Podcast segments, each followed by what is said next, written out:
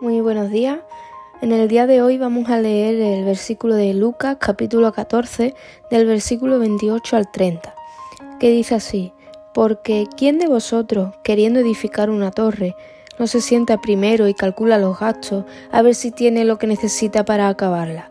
No sea que después que haya puesto el cimiento y no pueda acabarla, todos los que lo vean comience a hacer burla de él diciendo, este hombre comenzó a edificar y no pudo acabar. Muchas veces empezamos el día con mucha fuerza, con muchas ganas, nos levantamos y hacemos todo lo que tenemos que hacer, escuchamos el devocional, tenemos nuestro tiempo, hacemos nuestra lista mental de todo lo que tenemos que hacer durante el día.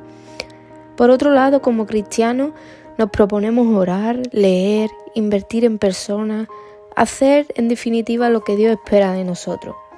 Y conforme va pasando el día vamos gastando fuerza, porque vamos realizando nuestros quehaceres, invertimos el tiempo en aquello que creemos necesario o que es importante para nosotros, o simplemente en aquello que deseamos hacerlo. Y otras muchas veces decidimos perder el tiempo o hacer cambios de planes a última hora. Pero mi pregunta es, ¿cómo terminamos el día? Porque ponemos mucha actitud y esfuerzo en empezar el día bien, pero ponemos la misma actitud y pasión en terminarlo. Porque vamos a tener días malos, algunos días no vamos a ser capaces de completar todas nuestras tareas, pero vivimos en ese constante hábito de terminar el día de cualquier manera.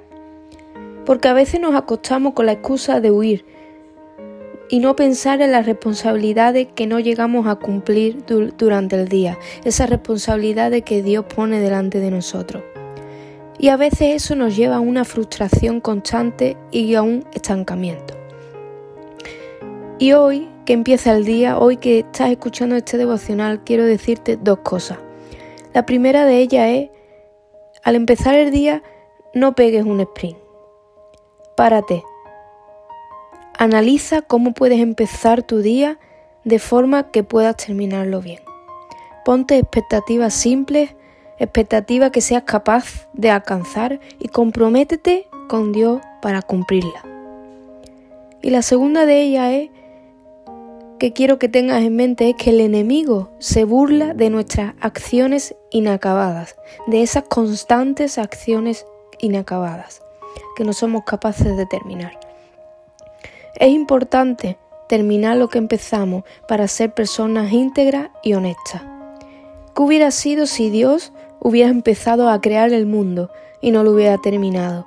¿Qué hubiera pasado si Jesús hubiera venido al mundo y hubiera decidido no terminar su misión, esa misión en la cruz?